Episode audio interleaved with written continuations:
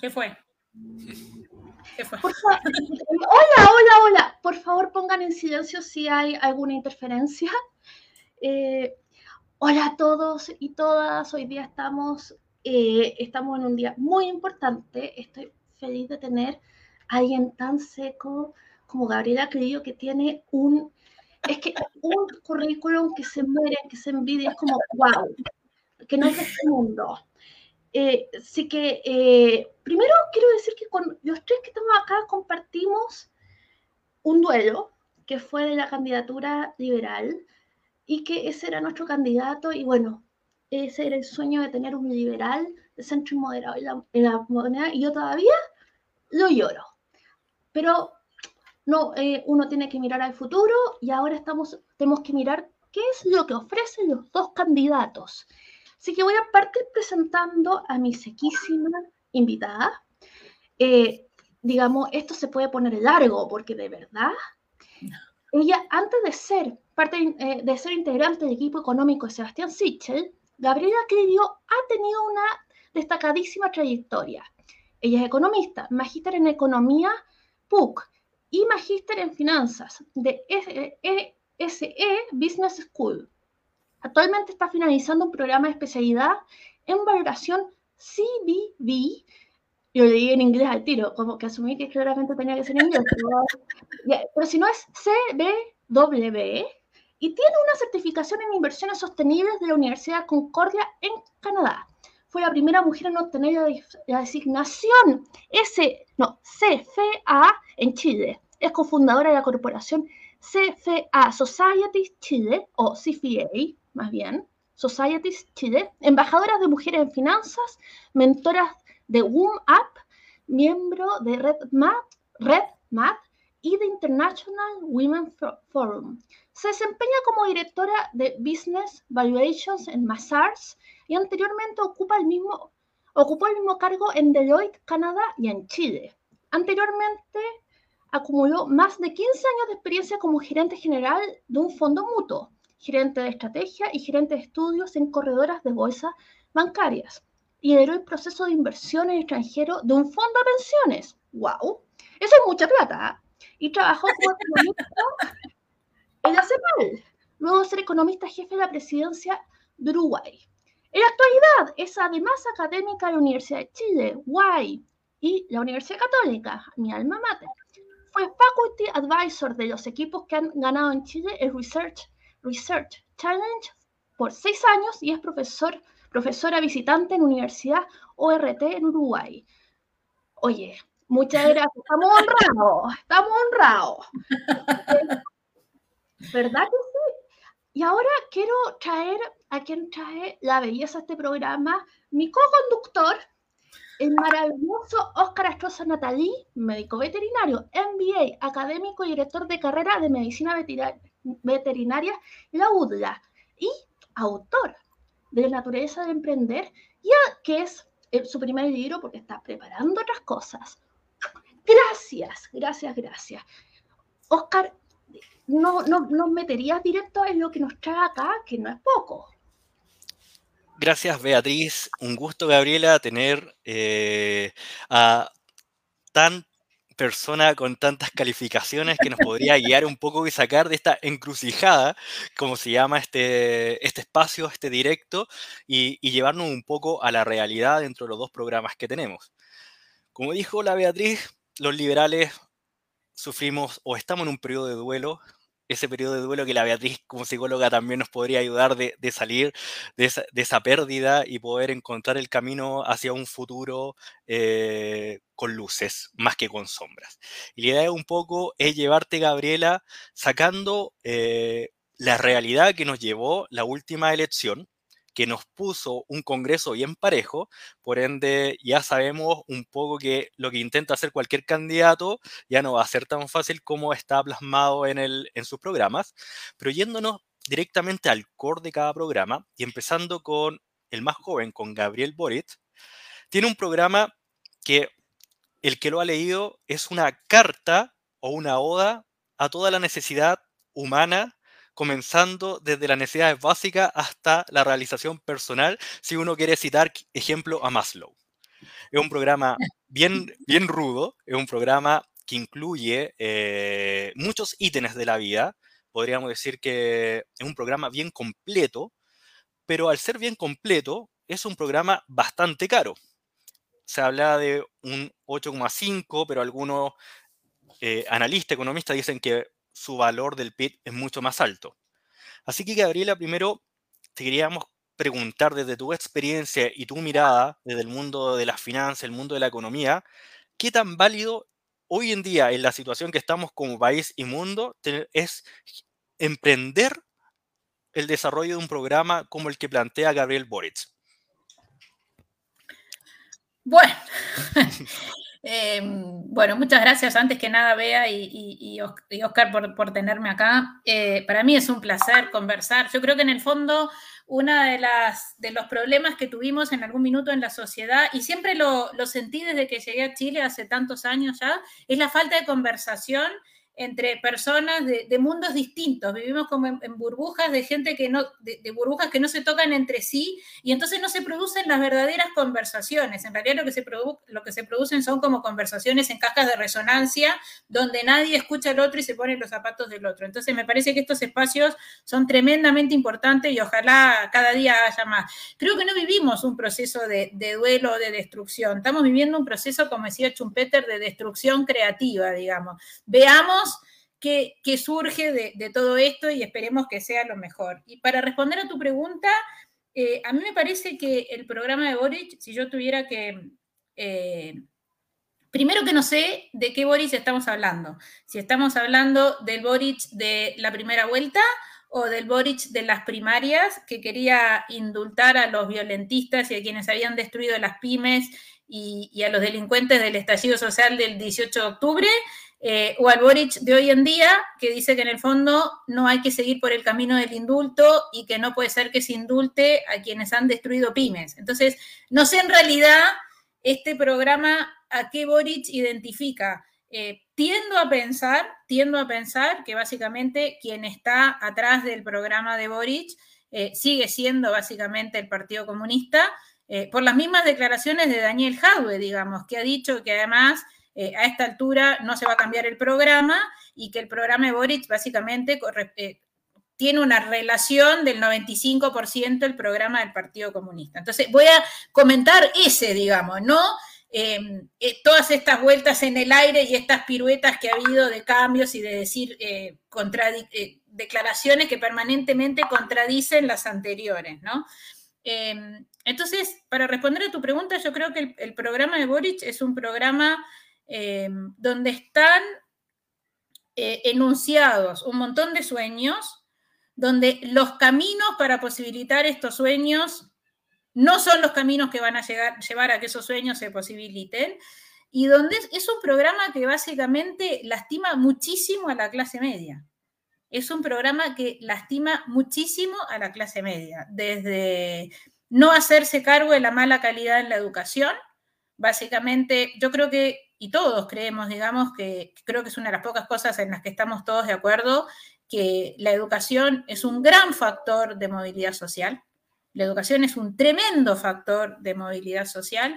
O sea, yo me crié en una casa donde mi abuelo era portero y básicamente lo que nos permitió, eh, de alguna forma, salir de la situación en la cual estaba mi familia originalmente fue la educación que tuvimos.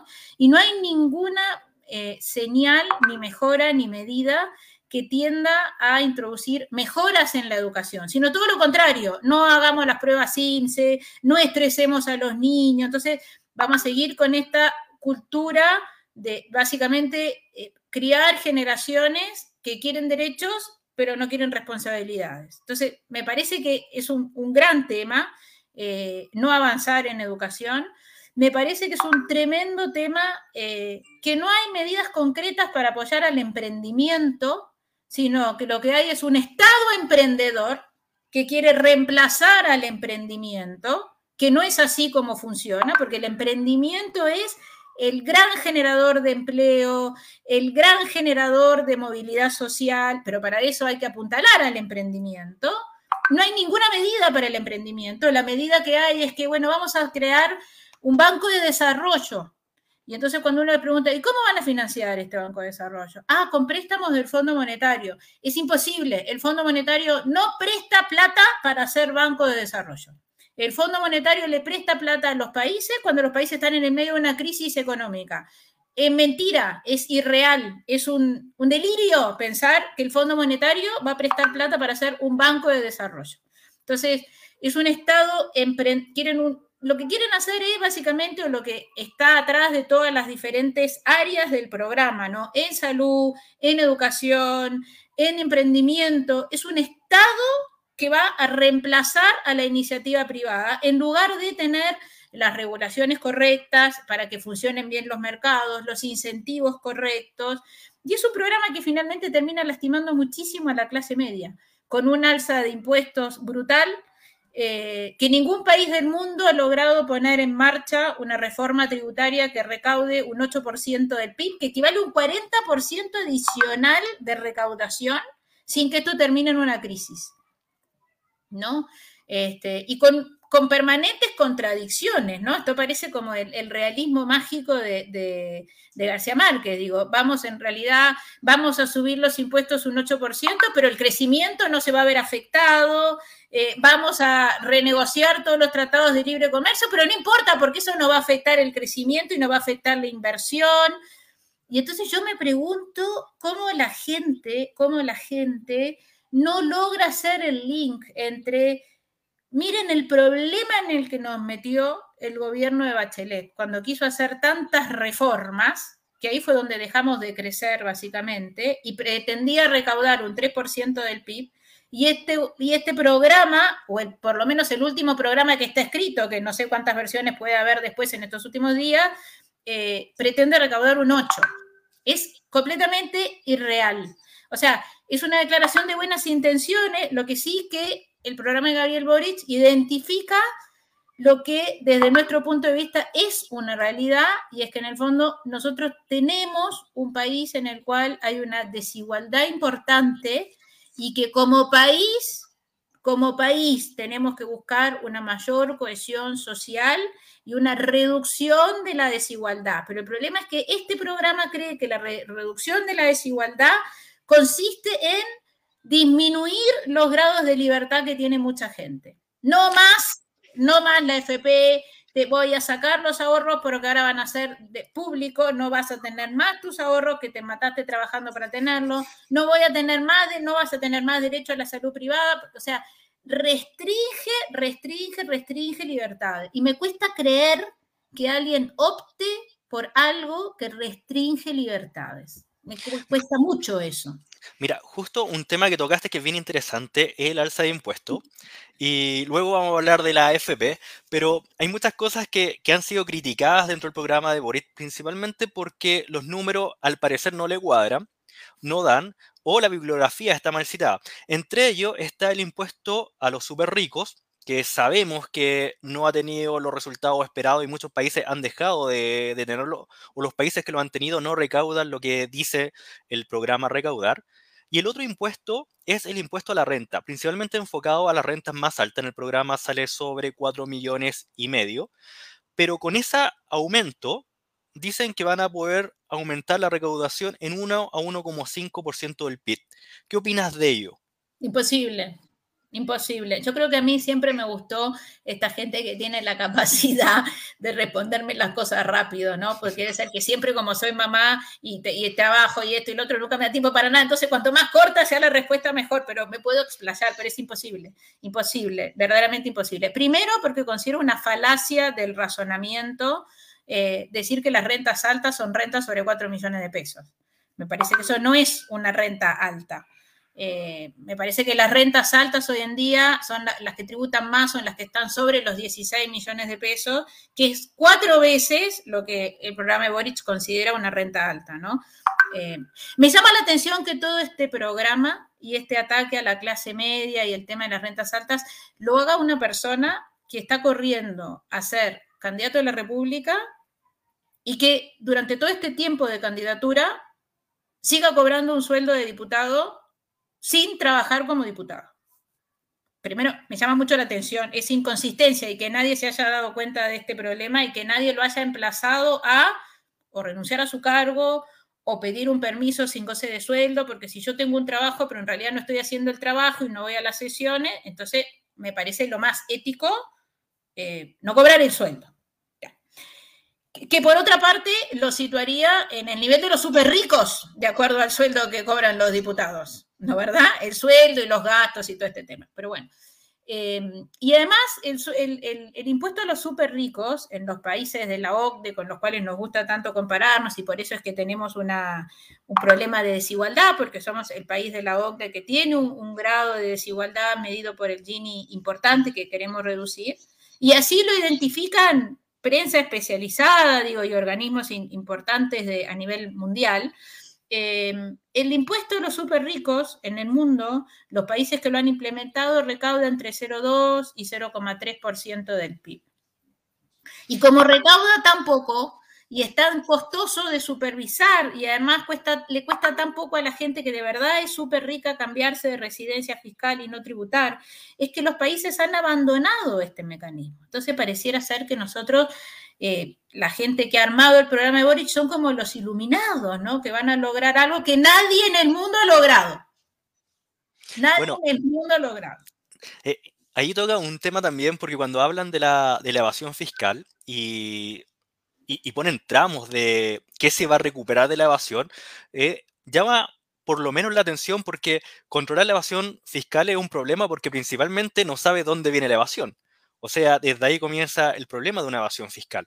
Eh, junto con ello, cuando uno lee el programa de Boric, me, trae de colación lo que pasó en Irlanda entre los 80, que habla de un endurecimiento de las leyes laborales, el aumento eh, de la renta o del impuesto a la renta a las personas más ricas, que lo que generó principalmente que Irlanda durante mucho tiempo, aunque tenía una economía abierta, no podía crecer y no podía desarrollarse. ¿Por qué? Porque las personas que estaban mejor capacitadas y podían acceder a rentas más altas se iban del país porque el impuesto era demasiado alto, o por el otro lado, porque al tener una rigidez laboral tan amplia, las empresas no les convenía invertir en infraestructura y solo ponían las empresas para poner el código postal casi e, en, Irlanda. ¿Qué opinas tú de estas eh, leyes que podríamos decir o normativas que quieren aplicar paliativas o que van acompañadas con un posible crecimiento que ellos indican social, pero que implicaría también un decrecimiento en nuestra capacidad competitiva como país? Bueno, es que está todo en la misma, en la misma línea. Está en esta línea de mm, como de medidas que, mm, o sea, nosotros aspiramos a tener una sociedad donde todos tengan eh, una, una determinada cobertura de salud mínima que sea buena para todos. Eso me parece interesante. Ahora, centrar toda la preocupación en la ISAPRE, cuando el 20% de la población se atiende en una ISAPRE, esto como que estamos perdiendo el foco, en realidad. Y, esto va en la, misma, en, la misma, en la misma dirección. O sea, uno pone, ponte tú, unas declaraciones que leí una vez, ¿no? Este, que los malls tienen que cerrar a las 7, porque así la gente, de, la, gente, eh, la gente que trabaja en los malls se puede ir más temprano para la casa. Entonces yo le pregunto, pero cualquier persona que trabaja, cualquier persona que trabaja, va al mall o va a hacer la compra o lo que sea cuando sale de la oficina. Entonces, esas declaraciones, de alguna forma, me muestran que es alguien que no está como a la altura de, lo necesario, ¿no verdad? Porque es como que está despegado de la realidad, ¿no? Porque, o sea, también yo te podría decir, bueno, em, hagamos que las tiendas abran más tarde y terminen hasta más tarde para que en el fondo uno pueda ir después de la oficina o después de su trabajo a hacer las compras, ¿no? Entonces, entonces eso es como... Eh, es imposible pensar que uno va a introducir rigideces en el mercado y que por otro lado nadie va a pagar la cuenta. ¿No, verdad? O sea, es como que te digo, no, voy a subir eh, lo que decían, por ejemplo, no, es que el sueldo de las pymes tiene que ser 500 mil pesos. ¿Sabrá Gabriel Boric que la mayor parte de las MIPYME, el empleado es el mismo dueño? Y no es que se quiere poco a sí mismo y por eso se paga poco, es que no le da la plata para pagarse más. Entonces, claro, si nosotros decimos, ok, el mínimo va a ser 500 mil pesos o 600 mil pesos, y quizás pueda hacer que muchas pymes quiebren. Entonces, la realidad es que el problema en Chile, el problema en Chile, primero que este tema de que los 30 años que pasaron no sirvieron, es mentira. Por suerte en estas volteretas que se está pegando Boric lo está empezando a reconocer, porque ahora como se quiere, como se tiene que amigar con la, demo, con la DC, ahora está diciendo que en realidad no, no es tan cierto, resulta que en realidad como consecuencia de la inmadurez de la adolescencia, resulta que en realidad los 30 años sí fueron buenos. Los 30 años fueron espectaculares, espectaculares. O sea, Chile fue el, es el primer país del mundo en reducción de la pobreza. Entonces, que los 30 años no, no fueron buenos, eso es una mentira más grande que una casa. Que no es suficiente el crecimiento para reducir aceleradamente la desigualdad, eso es cierto. Pero entonces preocupémonos de reducir la desigualdad, pero sigamos creciendo. Entonces, si tú le dices a un inversionista, no, mire, yo en realidad lo que firmé con usted lo voy a revisar. Ok. Y bueno, y resulta que ahora vamos a poner, vamos a aumentar el salario mínimo y vamos a poner restricciones y condiciones para la contratación. Entonces al final va a ser cada día más complicado conseguir capital humano. Si no tengo capital humano y no tengo inversión, es imposible que crezca. Oye, Gabriela, y tocaste un, un tema y lo voy a llevar a la coyuntura hoy día una de las cosas que necesitan las empresas son ciertas garantías y, saber lo que va a pasar a futuro para invertir, tanto una pyme como una, una, gran multinacional. Estamos en una convención constituyente que nos tiene un poco en ascua qué va a pasar. Estamos en una crisis de seguridad que quizás si la comparamos con otras partes del mundo no es una crisis que podríamos comparar, ejemplo, con lo que está ocurriendo en Venezuela o las crisis políticas que han ocurrido en Perú, pero sí una crisis que si la comparamos con nosotros mismos es una crisis que no hemos visto desde el retorno de la democracia y eso obviamente puede contraer la inversión o que los inversionistas digan, ¿sabes qué? Quiero estar más seguro donde voy a invertir. Con este programa eh, que plantea Boric, que ya nosotros percibimos que está sobre pilares más dogmáticos que, que, de datos fehacientes sobre el, problema que tiene Chile. Eh, tú como economista y también como, como ciudadana, eh, ¿qué ves de lo que podría pasar con una aplicación tal cual quiere Boris de su programa, entendiendo el contexto actual que tenemos como país?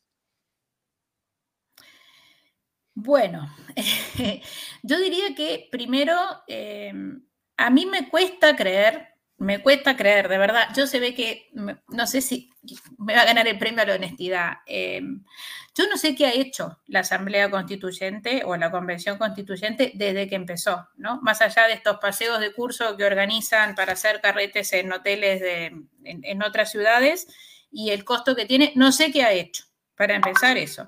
Para seguir, eh, la eh, esta instancia que ha habido, Em, básicamente lo que busca es redactar una nueva constitución.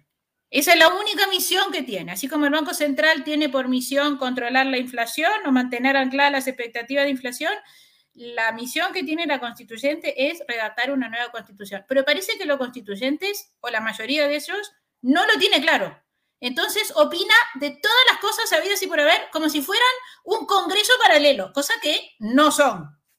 ¿No? Congreso y uno solo la constituyente, la única misión que tiene es redactar una constitución, que puede ser que se apruebe y puede ser que no, porque hay un plebiscito de salida.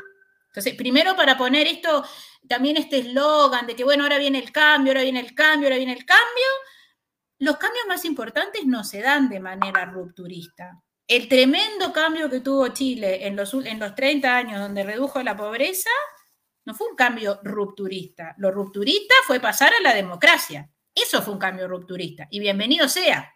Eso fue un cambio rupturista. ¿ya?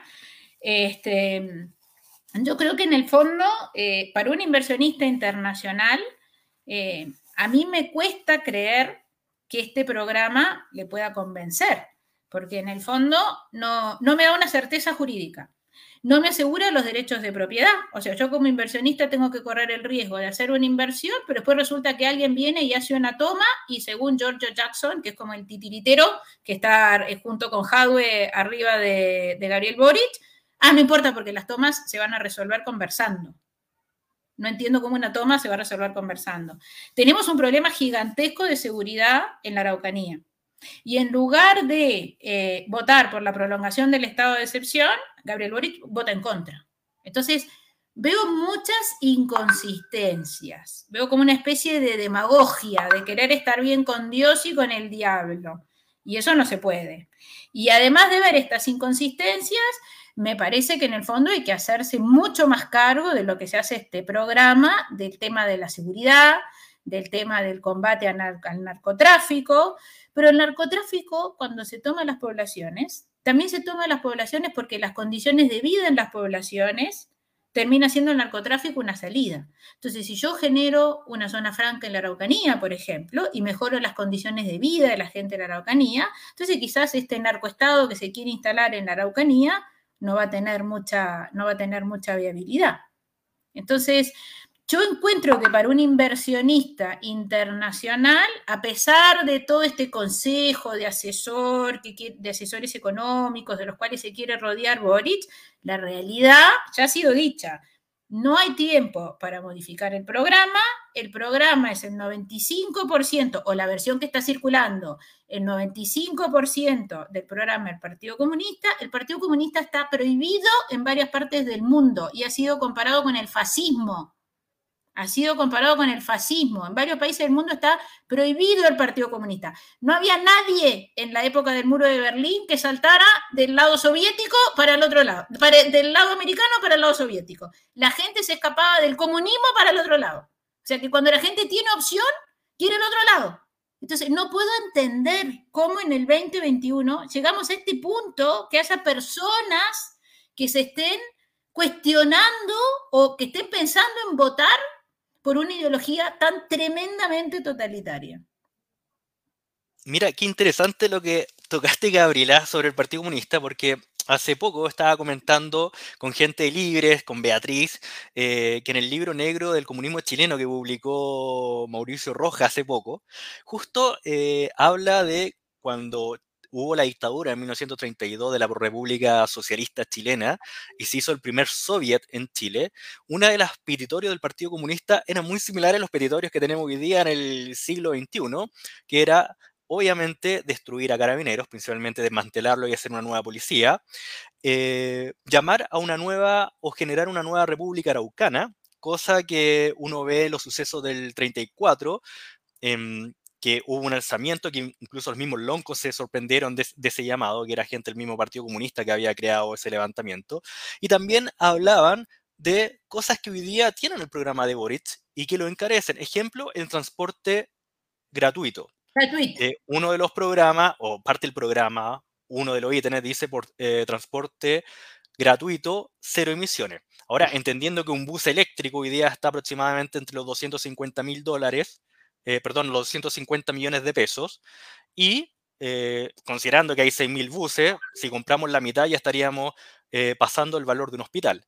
Entonces, esas incongruencias que nos presenta económicamente el Partido, el partido Comunista con su programa, que va aferrado a, a, lo que presenta Boric, como liberales, ¿qué sientes? ¿Qué, ¿Qué te pasa al ver esta incongruencia entre la realidad y lo que se presenta. Porque eso es lo que genera este programa, es, salir de esa, de esa, encrucijada y decir a qué lado miro, si a la izquierda o a mi derecha. Así que mi pregunta va específicamente para que me pueda responder desde corazón y esa mirada más liberal eh, y del dato. ¿Qué sientes cuando ves eso? Yo siento que nunca fue más cierta la frase esta, creo que era de Churchill, que decía, un pueblo que no conoce su pasado está condenado a repetirlo, ¿no?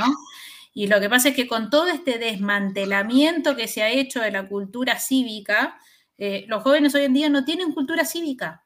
Entonces, no conocen su propia historia, no conocen su propia historia y se informan tristemente, ¿no? Se informan en las redes sociales, eh, no leen historia, no saben, o sea, para mí, o sea, yo creo que uno de los valores más importantes que tiene el ser humano y que tenemos que cuidar y defender es la libertad. Cualquier ideología que restrinja libertades debiera ser eliminada, debiera ser eliminada. Entonces, estas ideologías que repiten, eh, que, me llama la atención, me llama la atención verdaderamente porque en otras partes del mundo, como te digo, y en muchísimos países, no tengo la cifra exacta, pero en muchísimos países el Partido Comunista está prohibido, prohibido. O sea, comparado con el fascismo. O sea, entonces alguien me viene a decir a mí, con la cantidad de muertos que tiene en sus espaldas Stalin, o sea, no, no, o sea, para mí me parece una cosa, es como demencial esto que está pasando. Entonces, yo entiendo que puede ser eh, como un enamoramiento con este discurso, con el tema de que nos vamos a hacer cargo de la desigualdad. Sí, sí, y nos tenemos que hacer cargo de la desigualdad, pero no restringiendo las libertades. Nos tenemos que hacer cargo de la desigualdad teniendo un mejor mercado, eh, asegurándole condiciones mínimas que sean dignas para todos, en, todos los chilenos, en materia de salud, en materia de educación, con una educación de calidad, en materia de pensiones, pero no restringiendo las libertades. Y te o sea, ¿y qué es lo que pasa? ¿Cómo vamos a financiar el transporte gratuito? Bueno, para eso necesitan expropiar los fondos de pensiones, que es en realidad lo que quieren hacer. Eso es lo que cierra el círculo.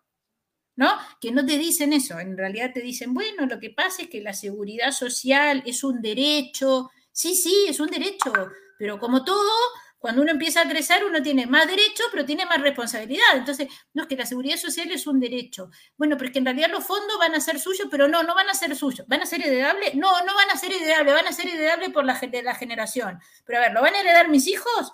No, en realidad lo va a heredar la generación. Y claro, lo va a heredar la generación porque no van a ser más tuyos.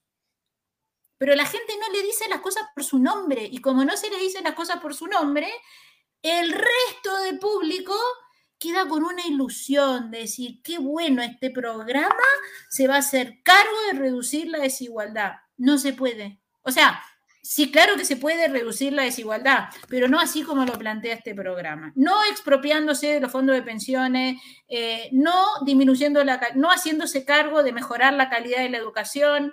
Eh, este programa, lo que tiene, el programa de Boric en términos de, educación, parece hecho en la medida del colegio de profesores. O sea, los niños no tienen que hacer pruebas SIMSE, no tienen que estresarse, Después, ¿cómo hacen los niños cuando empiezan a crecer y se tienen que enfrentar a la edad adulta? No tengo idea, van a llamar a la mamá. Yo quería, digamos, bueno, cerrar un poquito cuando estábamos a, eh, esta porción del programa y decir que eh, lo que hablaban de la, del medio ambiente, está la idea de, claro, esta cosa que el Partido Comunista es casi verde, eh, pero basta con meterse a Wikipedia, poner Mar de Aral, que ahora es desierto de Aral, para ver que el récord de los comunistas en términos medioambientales es eh, terrible. Estamos como Yanna, que la fuente es Wikipedia. pero, es que eh, la, fuente es Wikipedia. No, pero eso yo lo había escuchado por otro lado. Sí, sí, sí. Ahí hay un mapa y si no, vayas a, Nature o lo que sea, pero sí. y si no, vamos a ver las ciudades chinas, el grado de contaminación, que la gente no puede caminar y anda con mascarilla, digamos, aunque no exista el COVID, porque no puede respirar. Eh, eso yo también lo vi mucho en Asia, ahora que estuve, yo y mi mamá eran las únicas sin mascarilla antes del COVID. Y después, cuando la noche, cuando estábamos ahogándonos en nuestras camas, eh, como por acá, nos dimos cuenta que no era tan tonto ponerse mascarilla, nos compramos una. Eh, pues estábamos en, en, Asia en ese instante. En fin, resulta, otra cosa es que me, eh, bueno, me gustaría, eh, digamos, pasar a revisar el programa del otro candidato y me ah, gustaría que viéramos cómo puede mejorar. Porque acá el tema clave que es la libertad económica, que que es algo en lo que no se puede pensar que es anatema porque es neoliberalismo y el neoliberalismo es el cuco, el diablo, entonces es lo indecible, la madre de todos los males y todo eso, entonces no se puede pensar en eso, pero la libertad económica es justo eso, la libertad de generar tus propios recursos, de pensar cómo te quieres ganar la vida y de no preguntarle a un burócrata qué puedes hacer y qué, y qué no puedes hacer porque eh, lo de estatismo que tú dices es ponerle un techo a la gente. Total. Eh, eh, porque el piso es debatible, porque se van a acabar las platas una vez que se, que, se consuman el, el, FP y todo eso, y después no se le van a poder dar ni mantención a esos buses. El piso ya, un ratito, te lo compro que por un ratito puede funcionar, después va a desaparecer, pero el techo es inmediato.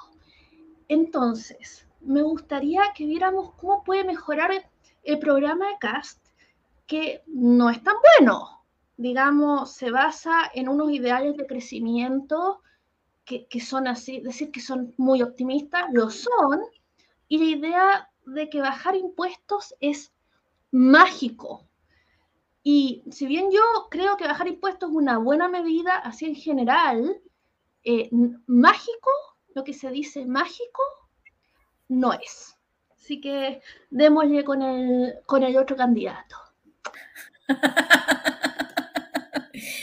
Sí, bueno, acá, eh, acá estamos en, en, la otra dimensión, ¿no? Acá estamos en la otra dimensión, en la dimensión donde no nos hacemos cargo de nada, de ninguna demanda social, de nada.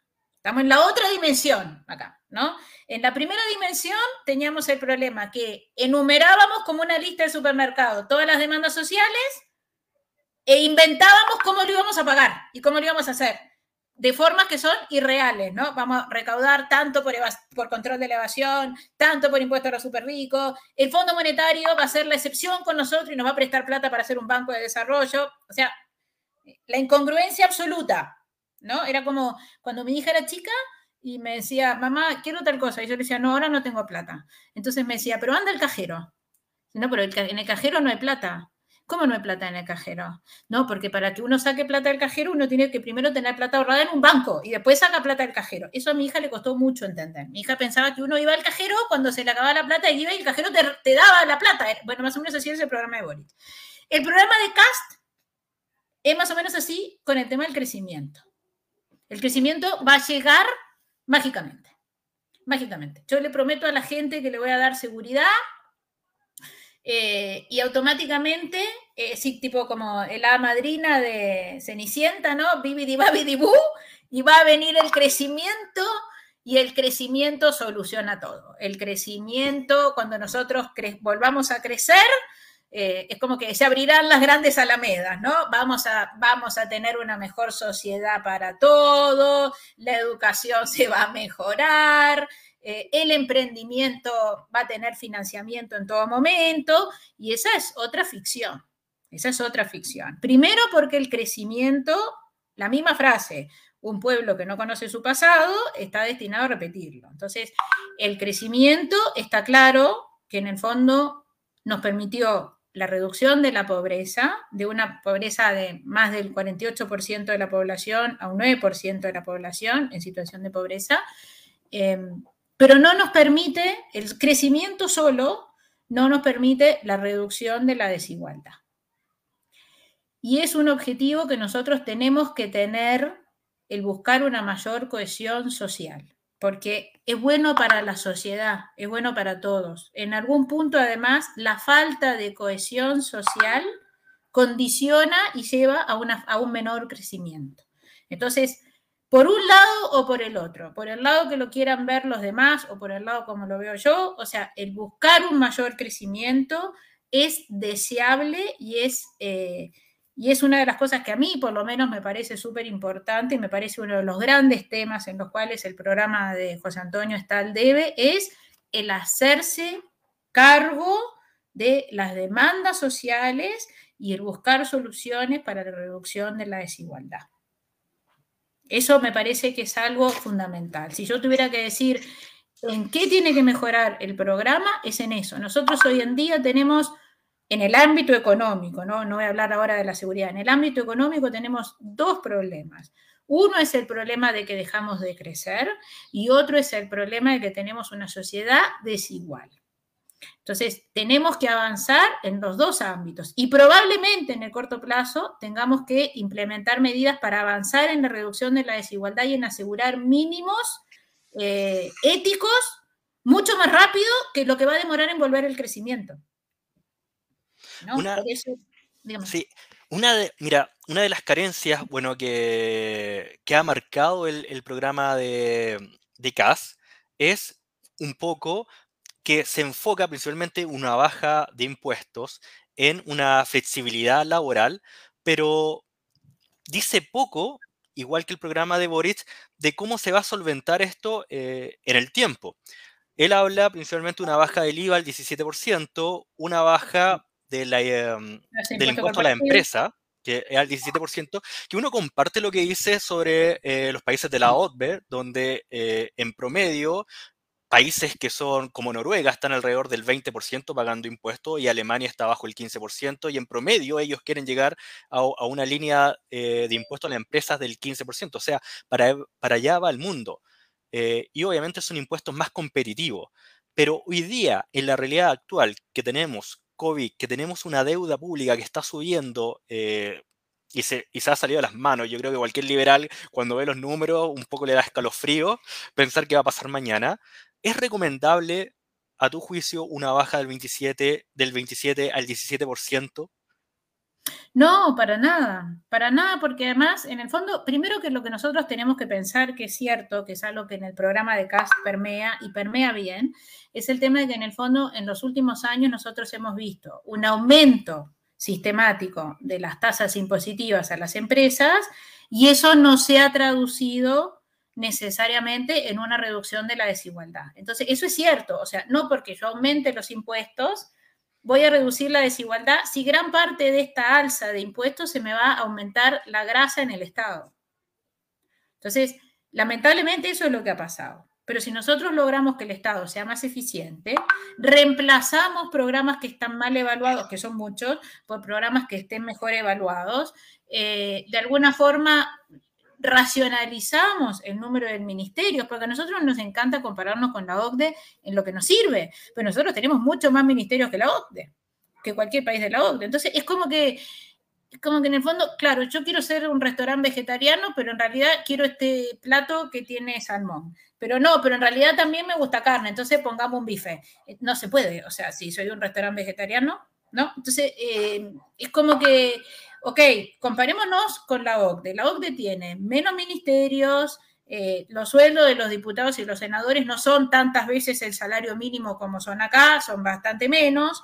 Este, y lo que sucede en la OCDE, como consecuencia de que en el fondo eh, los sueldos son mejores, el tramo exento de impuesto a la renta es mucho menor que lo que es acá donde prácticamente un 75% de las personas no pagan impuesto a la renta. Entonces, no podemos ver las cosas aisladamente, ¿no verdad? Nosotros tenemos que plantearnos como si fuéramos un director técnico y tenemos que ver cómo vamos a plantear el partido entero, no la jugadita de quién va corriendo por la punta izquierda y no, no o sea, el partido entero. Y, en el fondo lo que tenemos que ver es eso, o sea, eh, claro, en, otros, en los países de la OCDE la tasa de impuesto a las empresas es más, es más baja, porque la base de, personas que pagan impuestos es mucho más que el 25% que pagan acá. ¿Ok? Pero entonces, como que el programa de CAST agarra una pata, pero no agarra la otra. Es como que, ok, miro con un solo ojo, pero con el otro no, no hago como que no existe. ¿No? Entonces no funciona. Y además, y además que en el fondo, yo sigo pensando y sigo diciendo que hay que hacerse cargo de las demandas sociales. Ah, la gente necesita una pensión mínima que no quiere, no es el equivalente a que a que nos, le expropiemos los fondos de pensiones a los pensionados, no, pero el gobierno tiene que dar una pensión mínima o tiene que complementar las pensiones, o sea, tiene que haber eh, un gasto social que de alguna forma asegure un mínimo para todos los chilenos y chilenas, ¿no? O sea, tampoco ese delirio de Boric que a todos los inmigrantes les vamos a dar una casa, si hay chilenos que hace 7, 8 años que están esperando por una vivienda. Pero te quiero decir, eh, lo bueno, lo bueno es que en el fondo José Antonio ha declarado que su programa es un programa que no está escrito en piedra, que puede ser perfectible, y que pareciera ser que existe el espacio para introducir estas mejoras y que no todo lo económico esté centrado exclusivamente en el crecimiento. Tiene que estar centrado en el crecimiento, en la reducción de la desigualdad, en la sostenibilidad fiscal, porque así como vamos con esta reducción de impuestos, con esta reducción de impuestos se recauda entre un 20 y un 25% menos en el primer año. Y los gastos son mucho más fijos. Pero yo me, yo me fijo, a mí cuando yo me he quedado sin pega, yo me quedo sin pega, pero en el corto plazo no puedo eh, bajar los gastos de mi casa inmediatamente. Entonces, esto es lo mismo, o sea, si es el Estado y yo le, le rebajo los ingresos un 25%, un 20, un 25%, y en el corto plazo sigo gastando lo mismo, sigue gastando lo mismo el Estado, me empiezo a endeudar. Y bueno, y el Estado ya, ya estamos bastante endeudados. Entonces, esto puede llegar a un tema de, déficit sobre producto, de, endeudamiento de un 60%, digamos, un tema no menor, que en el fondo los, los, los expertos a nivel local lo hemos visto y, y, a nivel internacional también es un punto que se ha planteado, ¿no? Mira, Gabriela, tocaste un tema muy interesante y lo voy a poner y lo voy a llevar a. Muchos temas interesantes. Sí, es que, es que la mirada de cada, de cada extremo que tiene sobre una realidad eh, y, ellos la interpretan de, de, distintas formas. Lo voy a poner y lo voy a llevar un poco más gráfico al caso de Noruega. Muchas veces cuando uno habla con personas más de centro izquierda o de izquierda, ven como el foco Noruega porque tiene impuestos altos a la renta, porque es un país que tiene un estado de bienestar eh, bien conforme, que obviamente ha resultado. Y si tú lo miras por el lado más liberal, también hay varios ejemplos que tiene Noruega como impuestos bajo la empresa, eh, incluso sus empresas estatales de petróleo eh, tienen gran parte privatizada, a diferencia de Chile que Coelco es completamente del Estado. Y, y uno se va eh, alejando de lo que realmente hace Noruega para que le vaya bien. Un país que primero comenzó su estado de bienestar eh, con una riqueza ya alta, no fue un país que fue pobre y generó un, estado de bienestar, no, era un país rico y desde ahí comenzó a generar un estado de bienestar. Es un país que tiene, como tú muy, bien dijiste, impuestos altos porque la gente gana harto dinero y está en tramos más altos. E, eso es lo que respondí, tiene impuestos a las empresas competitivos que permite que haya más empresas, más trabajo. Entendiendo esto y llevando esta realidad, ahora te llevo a la realidad chilena. Hoy día, o en el año 2022, al que le toque gobernar va a tener un Congreso que está 50 y 50. Y eso obviamente te va a filtrar mucho de las políticas que tú quieres eh, implementar, tanto en el programa de Boric como en el programa de eh, José Antonio Cas. O sea, desde la parte valórica y los cambios que se quieren hacer de la parte valórica, la parte social, va a ser muy difícil que salga lo que dice en el papel. Como sabemos, en el Congreso entra un chancho y sale una gallina. Teniendo eso en cuenta, dentro de las facultades que tiene el presidente, que no toma el Congreso, ¿quién ves o a quién ves tú con mayores facultades de sacar al país adelante solo con la capacidad que tienen hoy día de hacer y decidir dentro del presupuesto y la parte económica, sacando obviamente todo lo que sabemos que tiene que pasar en el Congreso y no va a salir como ellos quieren que salga. ¿En el sentido de cuál de los dos candidatos? Eh, tú empieza con, con, el que tú quieras, pero la idea es que toquemos los dos. ¿Cuál crees que tiene mayor posibilidad de sacar el país adelante con sus promesas y con lo que puede hacer, obviamente? Es tremenda pregunta porque en realidad a lo que nos ha llevado la, primera vuelta es a un escenario de, polarización. Y, yo tengo la, certeza de que en el fondo la gran mayoría de los chilenos no se ubica en ninguno de los dos polos, sino que se ubica en el centro. ¿ya? Eh, como consecuencia de que primero creo que hay un un desmantelamiento de lo que, eh, sistemático, ¿no? Un desmantelamiento sistemático de la buena educación cívica, que ha llevado a que las generaciones nuevas no participan y no ven al voto como una especie de, responsabilidad que uno tiene hacia el país donde vive. O sea, para mí es, es, es un lujo poder votar. Es un lujo poder votar, es un, es un derecho, pero es un tremendo derecho. O sea, ¿qué no darían en Cuba por tener elecciones libres? ¿Qué no darían en Venezuela por tener elecciones libres? Donde acaban de declarar que las últimas elecciones que se hicieron en no sé dónde, en Venezuela, no son válidas, ¿no? ¿Qué no hubieran dado en los países que estaban atrás de la cortina de hierro eh, por poder decidir? ¿Qué no darían en, en China por poder decidir? O sea, yo era muy chica eh, y me acuerdo de ver a, mi viejo llorando, mirando la tele, cuando pasaban imágenes de, lo que había pasado en la Plaza Tiananmen, cuando brutalmente se reprimió una, manifestación eh, de estudiantes que buscaban justamente más libertad en un país que es extremadamente comunista, ¿no? Y, de hecho, por ejemplo, todo lo, que está, todo lo que sucede en Hong Kong es porque China le prometió a Hong Kong que iba a seguir manteniendo determinadas libertades y decía dos, dos sistemas, un solo país, y eso no ha sucedido, porque el comunismo es así, es una restricción de las libertades. Em, yo creo que, nosotros lo que tenemos que hacer como chilenos, como chilenos, es buscar que el centro que ha sido silencioso sea escuchado, que el centro sea escuchado, que es cierto que tenemos un tremendo problema eh, con la falta de seguridad. Tenemos un tremendo problema con el narcotráfico. Tenemos un problema con la inmigración ilegal. Pero primero, em, desmantelar carabineros no va en la solución, no va en la dirección de dar más seguridad, que es lo que propone Boric.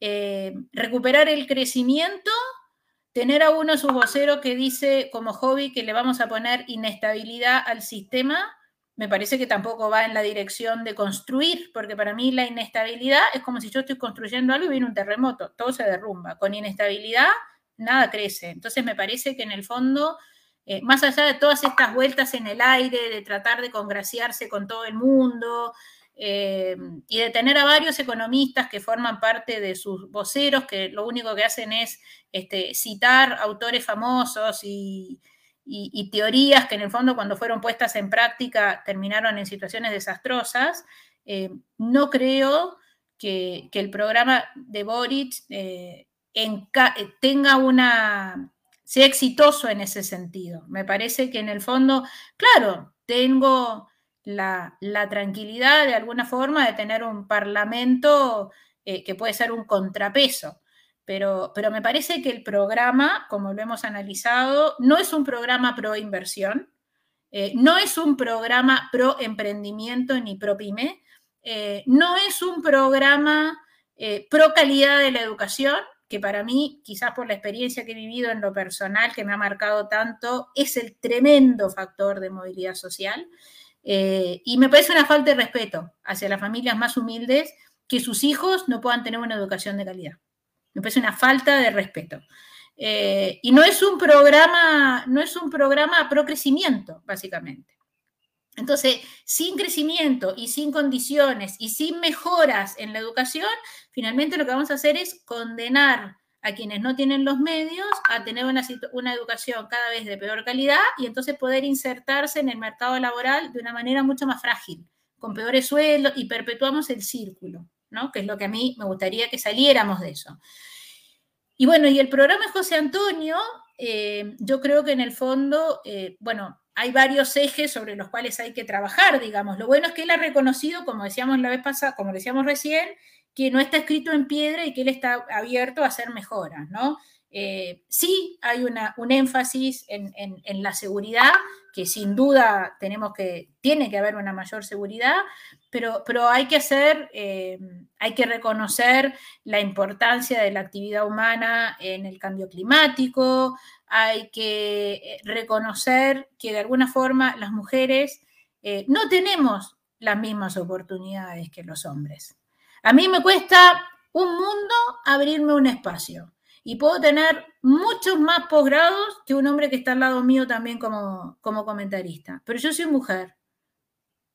Y entonces todo me cuesta más, porque las mujeres no tenemos las mismas oportunidades que los hombres. Y eso está mal. Y yo que soy mamá de una niña, no quiero que mi hija viva en un mundo así. Quiero que tenga las mismas oportunidades que los hombres. Ahora, si resulta que es vaga y no quiere hacer nada, bueno, ya es otro problema yo ya no puedo hacer nada más. Pero entonces hay que avanzar en, la agenda de género, hay que avanzar en reconocer que hay diferentes formas de ser familia. Yo he criado a mi hija sola y no me considero una familia anormal. Me considero una familia donde somos mi hija y yo. Entonces, hay que reconocer el, esfuerzo de las mamás que criamos solas a nuestras hijas, hay que avanzar en el tema de, reconocer la importancia de la actividad humana en el, cambio climático, eh, hay, que, hay que avanzar y hacerse cargo y, proponer medidas y ejecutarlas para reducir la desigualdad, porque así vamos a estar todos mejor. Pero lo que a mí más me convence y en lo que yo no me pierdo, no me pierdo por ningún motivo, es que para mí ninguna restricción de las libertades está justificada. Y en ese sentido, yo veo un blanco y un negro, un programa donde yo puedo tener libertad que puede tener muchas cosas que yo tengo que tratar de mejorar y un programa donde paulatinamente, sin darme cuenta, cada día me van a ir sacando más libertad y además me van a sacar mi fondo de pensiones.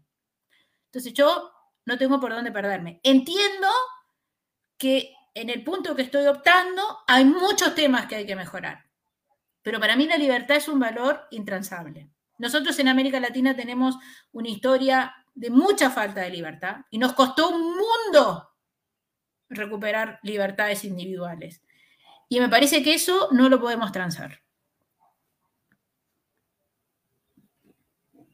Nos vamos acercando al final y me gustaría, digamos, yo, eh, terminar con, o sea, no yo terminar, pero empezar. Eh,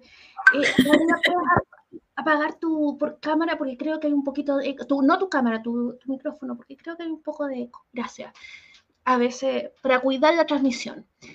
Eh, eh, cuando tú decías que a ti te, que a todas las mujeres les cuesta más, yo estaba recordando que según los índices que no los tengo frescos, eh, a las que les pagan menos por el mismo trabajo son precisamente las mujeres con más logros académicos y laborales que ellas son las que les pagan mucho menos que un hombre equivalente.